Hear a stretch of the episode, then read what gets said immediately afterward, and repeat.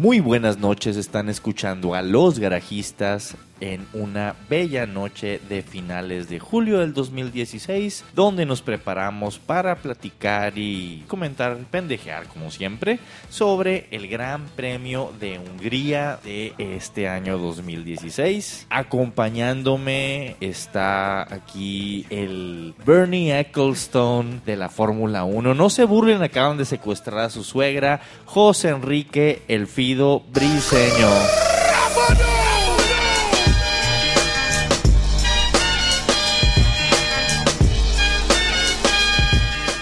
¿Qué tal? Buenos días, buenas tardes, buenas noches. Una vez más, bienvenidos a Los Garajistas, su programa de Fórmula 1.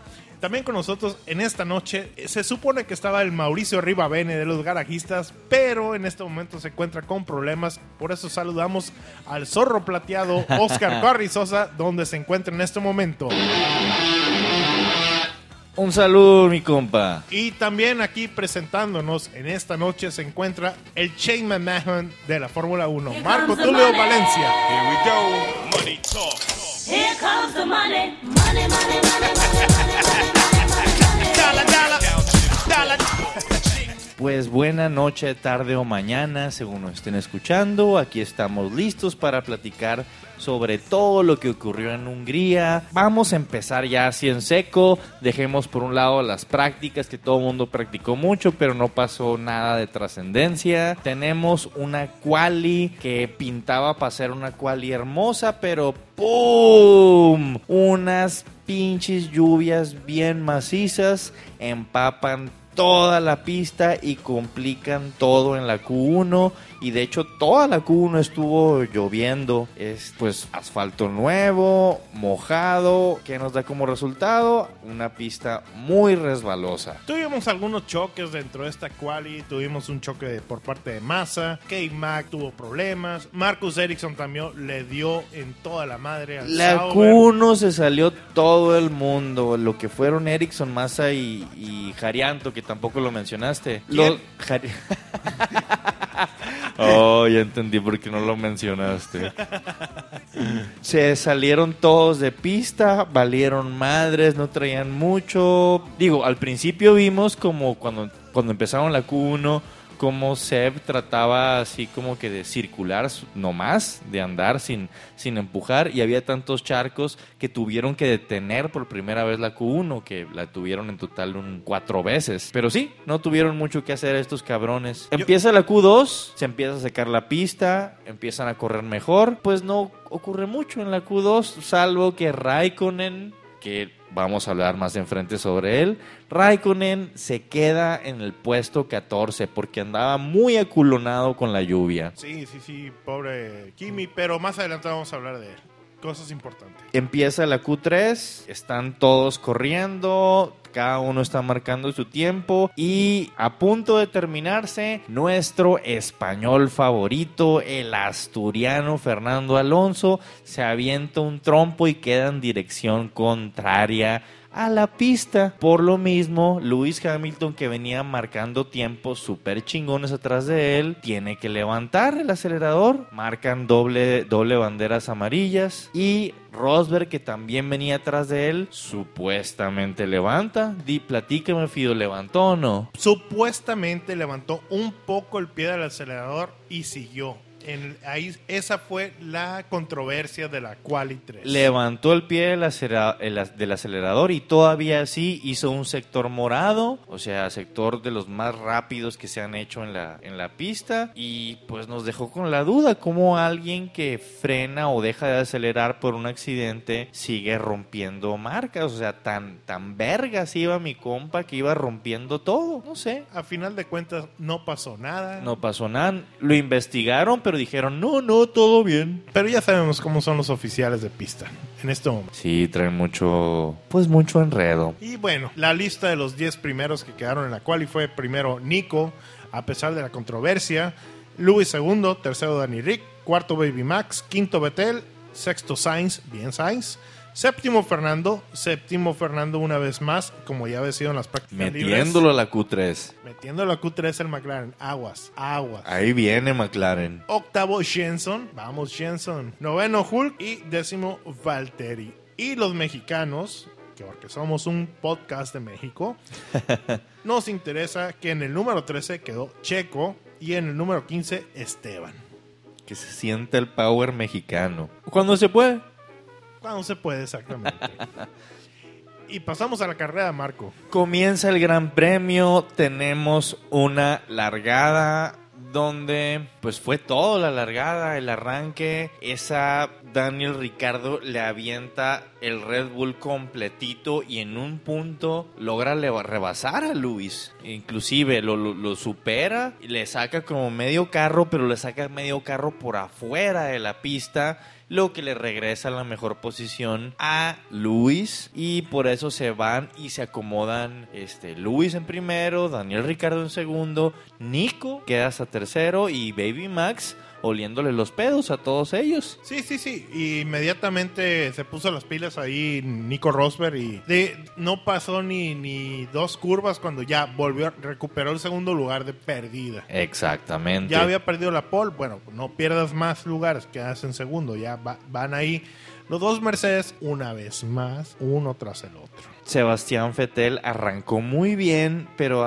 se acomodó muy bien detrás de Dani Ricardo, que estaba peleando contra, contra Lewis Hamilton ahí al principio, pero tuvo que, que- que- que- que guardar el carro porque iba a meterse en broncas porque los espacios que estaba agarrando le correspondían a, a Racing Lines de otras de otros güeyes y de hecho hubo un punto en la segunda o tercera curva donde yo creo que si no hubiera sido Fettel el piloto o cualquier otro güey choca y se va y se embarra contra la parte de atrás de Ricardo. No sé si recuerdas cuando estábamos viendo la carrera, cuando pusieron la repetición, ya la vista desde el piloto, que Nico nomás venía volteando a la, a la derecha, viendo lo que estaba haciendo Luis, y Sí. dejó la izquierda libre totalmente. Completamente no le interesó nada la carrera, solamente estaba pendiente de Luis. Y ahí fue donde perdió el puesto, pero lo recuperó inmediatamente.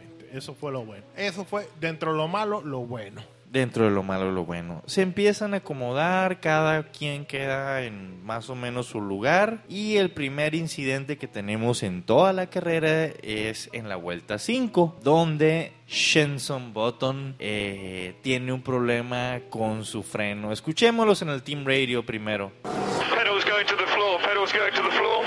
What's the problem?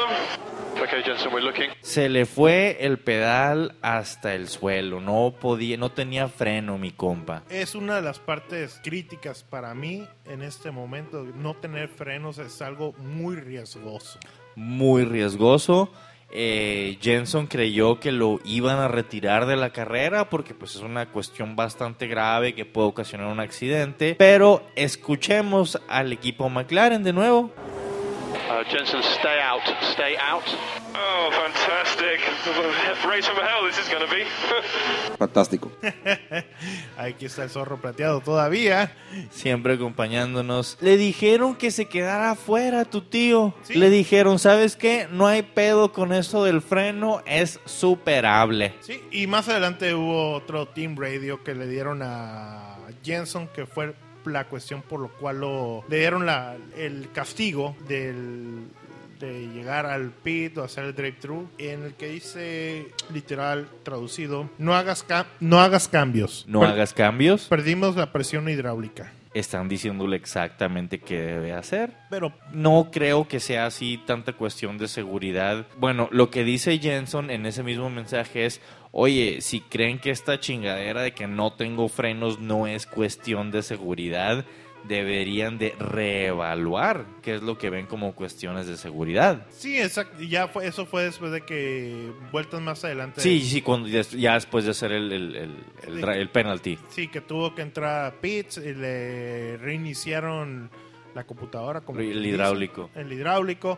Se arregló el problema, pero para mí sí sigue siendo el no tener frenos un problema fuerte de seguridad para el auto. El húngaro ring es una carrera bastante conservadora. Muchos le dicen que es el Mónaco en circuito porque se presta muy, muy, muy poquito para los rebases. Eso nos dejó con una carrera como la que tuvimos en esta ocasión, donde el incidente que, que les acabamos de mencionar con Jenson Button fueron la vuelta 5 y 6 Y lo siguiente trascendente, fuera de que uno que otro pit stop y un cambio o algo así, fue hasta la vuelta pinche 46.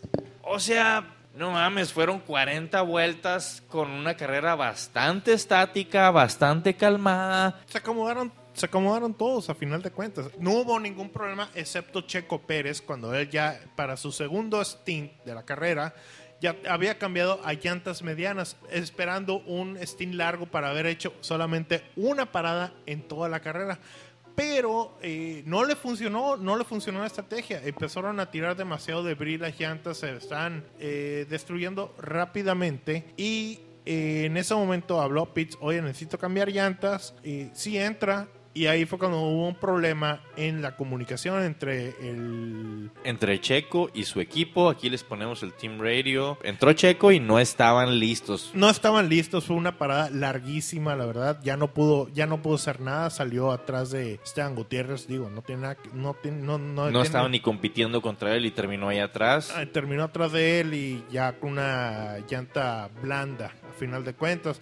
Pero llegó, no estaban los, no estaban los mecánicos listos porque nunca les avisaron del, del- de lo que es la pared. De que, oye, Del pit wall, no les dijeron, hey, tengan esto listo, va a pasar eso, este cabrón va a entrar. Simón llegó y no supo ni qué hacer, no supo ni dónde pararse bien. Ya que vio que llegó la gente, ya se paró donde debía ser, donde debieran estar. Digo, ya que llegaron hicieron una buena parada, pero ya habían perdido demasiado tiempo.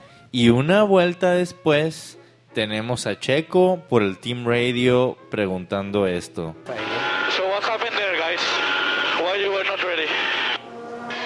Understood, Checo. Understood. Let's focus. ¿Qué les pasó, güeyes? ¿Por qué no estaban listos? Les pregunta el Checo. Y la raza de Force India le contesta, entendido, entendido, enfócate culero. Ponte a manejar no te chingando, güey. Ya la cagamos, aplícate y saca la chamba tú mínimo. Por eso te pagamos, güey. Para eso te pagamos, hijo de la chingada. Pinche chofer de taxi. Si tú quieres reggaetón, Dale. dale. Exactamente. Después de eso, el, el incidente más trascendental fue alguien que le fue horrible. Bueno, al, al Julián, mencionémoslo, llevaba un excelente tiempo en algún punto en la quali y le salen con una bandera roja, pierde su vuelta y no puede completarla, así que no califica bien el Julián. Eso fue en la quali. Ahora iba corriendo bastante bien en, en esta carrera Yo creo que su mejor carrera. iba acomodándose para puntos, iba enfilándose para hacer todo lo que tenía que hacer desde el principio. Y nuestro compa Jolion Palmer, alias el Julión, se despista y termina en la grava. Arruinando completamente su carrera, pudo reiniciar, pudo seguir, pero ya muy abajo. No se está ayudando para nada. No se está ayudando mi compa. Vuelta 52. Tenemos a dos Mercedes lapeando a un Haas de un mexicano. Se acomoda Luis y se acomoda Nico, que le lleva, bueno, Luis le llevaba alrededor de 5 segundos, un poquito menos más a Nico de ventaja. Pero llega el momento de rebasar a Esteban Gutiérrez, que ya venía lapeado, y Esteban decide competir y correr. Esteban decide no ceder espacio y Esteban pues no deja pasar a Luis. Y ahí fue cuando le Luis, ya en la recta principal, que se quita Esteban para De- que lo deje pasar. Pero después de como dos vueltas, o sea, no fue una bandera azul chila donde te quitas amablemente. Luis tuvo que rebasarlo, no fue una bandera azul. Y le dio un saludo universal. El saludo universal del dedo medio de la mano, así que, oye carnal, allá atrás vas y le apuntó con el dedo de en medio en donde debe estar Esteban Gutiérrez, Luis Hamilton. Mira, fíjate que con respecto a eso, estaba leyendo las declaraciones del director de equipo de Haas, que si, si en ese momento Luis no hubiera hecho nada, muy probablemente, muy probablemente no hubieran eh, Manife- de- multado a Esteban, multado a Esteban, no, no- muy probablemente no hubieran castigado a Esteban, castigado a Esteban.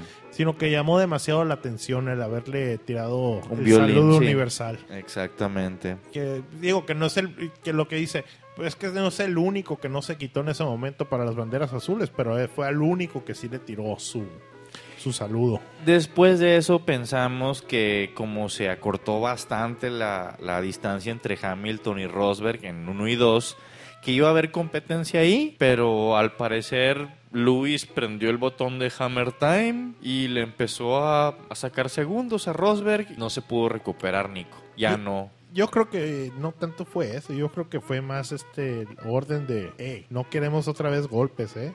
Queremos puntos completos para Mercedes. Hu- Hubo un punto donde le advirtieron a Luis de que hoy estás corriendo aquí, tienes que aumentar el gap con Ricardo porque ahí viene Nico y si no aumentas el gap vamos a meter a Nico a pits primero y Luis le dice, oigan, ¿saben qué? Pues estoy empujando, le estoy echándole ganas, no es como que esté huevoneando y sí, pero se pone en riesgo nuestro triunfo, nuestro número uno, así que aplícate. Eso te da a entender mucho la- la- las cuestiones así de, de- de- de- gerenciales o de manejo de Mercedes y de qué tanto quieren otro campeonato. Digamos que Mercedes está tomando la idea como Ferrari siempre lo ha sido de aquí los pilotos no nos importa, nos importa el equipo primero. El equipo es el que va a ganar el campeonato, los pilotos es segundo plano. Vuelta 57, la mayor acción de toda la carrera. Kimi Raikkonen contra Baby Max Verstappen. Hermosa, hermosa pelea hasta el momento que Kimi se lanzó directamente contra Baby Max y seguimos insistiendo, bueno, yo en lo personal sigo insistiendo que fueron dos cambios de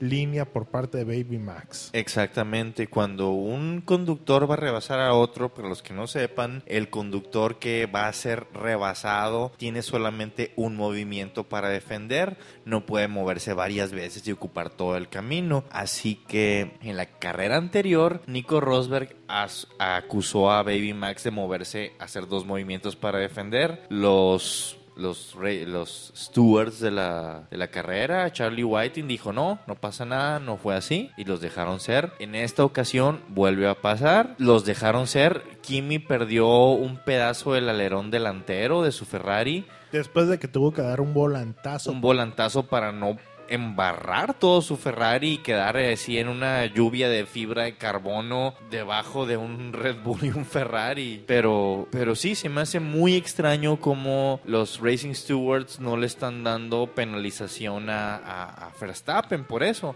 Porque ya es la segunda vez que lo hace y sí lo hace, ¿eh? Sí, en esta ocasión no fue tan obvio como la carrera pasada. Como la de Nico. Fue un movimiento muy ligero, pero aún así se ve el movimiento. Y los, y los stewards pudieron verlo a través de las repeticiones de televisión, cómo fue el movimiento ligeramente, pero a esa velocidad. O sea, tienes que tirar el volantazo para no irte a estrellar directamente contra el otro auto. Exactamente. Y la carrera termina después ya en la vuelta 70 con Lewis Hamilton y tenemos los resultados. Fidelio. Resultados. Eh, Lewis en primero, en segundo Nico, tercero tenemos a Danny Rick, bien por él. Cuarto tenemos a Sebastián, ok.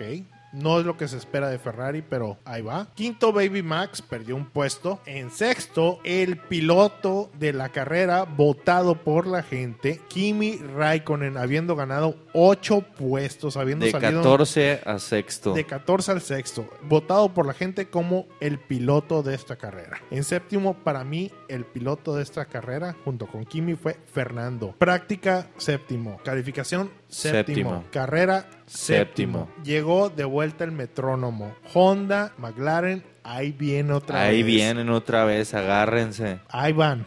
Pian pianito, ahí van. En octavo, Carlos Sainz, otro que también para mí es un ganador en esta carrera. Nadie lo pela porque tienes a Danny Rick y tienes a Baby Max, pero aguas. Hay que seguirle poniendo mucha atención a Está Carlos haciendo Sainz. magia con el toro roso que trae y, Dan, y Daniel Kiviat no puede hacer lo mismo que él. ¿Daniel quién? Así. Daniel se va para afuera la temporada que entra Kiviat. Muy probablemente eh, el problema con Kvyat ahorita que está tocado ya mentalmente desde el, desde el cambio que le hicieron de Red Bull a de vuelta a Toro Rosso. No le han dicho nada de que te vas a quedar el próximo año. Está destruido mentalmente. Es un equipo que bajaron de, de- de la primera división a triple A y está completamente psicológicamente destruido. Es como el Atlante. El Atlante de la Fórmula 1, Daniel Kiviat. En noveno tenemos a Valtteri, décimo Hulk. bien por Hulk, aunque bajó un puesto. En onceavo hizo lo mejor Checo. Checo, casi puntos. En doceavo Julián, treceavo Esteban, quedó mejor que Román, que quedó en catorceavo, bajó tres puestos. Quin, décimo quinto, K-Mac, Daniel, Felipe Nasser, Felipe Massa. ¿Qué, Qué cagado, qué horrible. qué carrera tan ¿Qué- más qué- qué está chafa así? tú fue? ¿Qué está haciendo Felipe Mazo? Ya nos tenía acostumbrado Felipiño a otras cosas. Y bueno, algunas palabras, zorro Fantástico, fantástico. Ok. Eh, bueno, eso fue. Y el único retiro, JB. JB, el único retiro. Eso fue todo sobre el Gran Premio de Hungría. Tenemos algunas noticias y algunas cosas previas al Gran Premio de Hockenheim que va a ser este fin de semana. ¿Qué tenemos, Fidelio? Eh, rápidamente, eh, Lewis se puso a la cabeza del campeonato con este ganado. Sauber. Sauber. Sauber es un equipo que yo he leído hace, le estuve yendo mucho tiempo, la verdad. Ahí empezó Checo. Los mexicanos tenemos mucho equipo, al- a- a- mucho equipo, mucho amor al equipo de Sauber. mucho Peter cariño, Sauber. mucho cariño a Sauber. Aparte, Peter Sauber. aparte de que es de los, este, de los pocos equipos que eran privados aún, gracias a Peter Sauber cuando lo recuperó por parte de BMW cuando lo vendió de vuelta. Sauber cambia de dueños a una, firma, una firma de inversión suiza llamada Longbow Finance. Y este, esta firma compró el equipo y Monisha se queda como CEO y como director de equipo y Peter Sauber se va. Pua, pua, pua, pua. Esperemos que no haya sido un meramente juego de poder para que el próximo año lo vendan Bancarrota el año que entra. Como ha pasado junto con otros equipos que lo han comprado firmas financieras, llámese Renault Lotus, que lo tenía Geni Capital. Yep. Yep. Y así por el estilo. Y otra noticia, Esteban Gutiérrez en entrevista se le pregunta si permanecerá en la Fórmula 1 en 2007, contesta que sí. Se le pregunta que elabore un poco más y su respuesta es, lo siento, no puedo ser muy explícito en ello. ah, o sea que no sabes si vas a seguir en Haas. Según yo sí voy a seguir, pero en Haas, quién sabe. No, no, no le tienen amor en Haas. Yo nunca he visto amor en Haas para él. Well, yeah, yeah, yeah, yeah.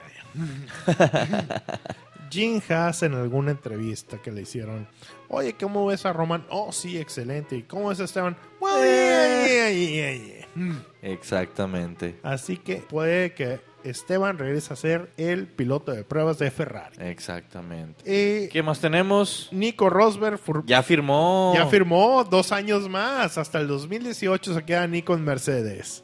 Two more years. One more fight. Nico Rosberg con más enredos, sí lo vimos ahí, si, si lo siguen en redes sociales a- al equipo Mercedes, ahí pudieron verlo en un domingo muy casual firmando con Toto Wolf. Y hablando más de Mercedes, el joven piloto Pascal, él no sabe si va a seguir en Manor o no el siguiente año. Él lo único que dice, Mercedes va a decidir por mí a dónde voy el próximo año. Me pueden dejar aquí, me pueden cambiar algunos de sus equipos clientes.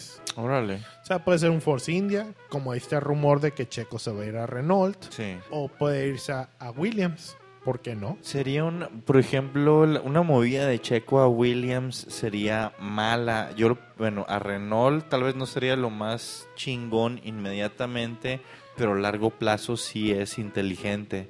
Una yo lo veo, una yo lo veo movida como a, así. cua- a cuat- a tres años, una movida que se vaya a Renault el próximo año y a tres años verlo ya peleando los No, no. primeros puestos. Olvídate de tres, o sea, tres años. Este es el año malo de Renault. Según yo, los siguientes dos ya van a ser. El segundo ya no va a ser midfielders por excelencia. Y el siguiente, o sea, como son constructores, yo sí les tengo bastante fe. Digo, falta Fal- Flavio Viriatore. pero, pero bueno. Trae a Fernando otra vez. ¿Por qué no? Ok, ¿y qué más tenemos para ahora Hockenheim este fin de semana? ¿O ya vamos a aventarles el, el podio? Hockenheim. ¿Tiempo? No, no, no, no, no, no, no, no. Antes que eso, ¿quién fue tu llorón del Gran Premio de Hungría? ¿Quién fue el que estuvo bicheando, quejándose por el Team Radio? ¿Quién fue The Bitch? C, una vez más. Pero, ¿sabes qué? Ya lo veo como demasiado tendencioso. Todos los bitches se lo ponen a C. Todo va a ser, no sé si sea la transmisión, pero se la pasa quejándose y se la pasa aventando Fox. What the p- is he? Pura censura, Sebastián Vettel. Siempre se la pasa así, pero creo que creo que yo también lo pongo como el llorón. No sé si porque realmente es el llorón o porque los medios nos lo están, nos lo están transmitiendo siempre quejándose. Pero. Porque, en Y órale, Sebastián. porque también podría poner a, a Luis con ese saludo. No, yo también podría poner a, a Shenson porque, pero sí, yo creo que No, el de Shenson por, no lo, fue por, lo, más... por lo que lloró sí fue legítimo, o sea, Sí, güey, sí. cuando ando en este carro que anda 300 mil kilómetros por segundo y no traigo frenos, Fantástico. fantástico. Fantástico. Pero bueno, dejémoslo con ser. Y hablando- Hockenheim. Hockenheim, rápidamente, el año pasado no se corrió el Gran Premio de Alemania porque le tocaba Nürburgring y le dijeron a Bernie, no te vamos a dar lana. PB te pagamos, enano viejito. Te estamos esperando que te mueras para que regresemos. Así. Ellos le han secuestrado a la suegra. Deutschland. Deutschland. Bueno, Hockenheim, uno de los eh, Gran Premio que se ha ido alternando con, con. Nürburgring. De hecho, el Gran Premio donde más ha corrido el Gran Premio alemán ha sido Hockenheim más que Nürburgring en los, en los tiempos modernos. El último lo ganó Nico Rosberg. Cosa curiosa en lo que son los, eh, los mejores tiempos en la nueva pista de Hockenheim, porque anteriormente era una pista mucho más este, extendida. Ajá. En los tiempos modernos, a partir del 2004, el mejor tiempo lo tiene Kimi cuando corría con McLaren. Y en GP2, GP2. el mejor tiempo le pertenece a Checo. Checo Pérez. 2010. Y para tanto que le tiramos, también nosotros le tiramos a pasar de ser compatriota. En GP3, en el 2010, el mejor tiempo lo tiene Esteban. Esteban y Checo con mejores tiempos de GP2 y GP3. Dios bendito y nosotros tirándoles tanta mierda. Oye, Fidelio, dime tu podio para Hockenheim. Mi podio para Hockenheim, por ser de casa, para mí va Nico primero. Segundo, Luis. Y tercero, Sep. Luis, Nico y tercer lugar, te voy a decir un Red Bull ahorita. No te voy a decir si Baby Max o, o Dani Ricardo están corriendo muy bien. Te los pongo encima de los Ferraris para esta semana. Ya veremos cómo, cómo les va. Ya veremos. Si tú quieres reggaetón, dale. Estuvieron escuchando a los garajistas en una bella noche de finales de julio del 2016, platicando sobre lo que fue el Gran Premio de Hungría y lo que viene para Alemania, el Gran Premio de Alemania en Hockenheim. Eh, esperemos lo disfruten, lo vemos este fin de semana, el domingo, lo comentaremos la próxima semana. Me acompañó José Enrique Elfido Briseño. Gracias por escucharnos una vez aquí en Los Garallistas. Yo soy Marco Tulio Valencia. Muy buena noche.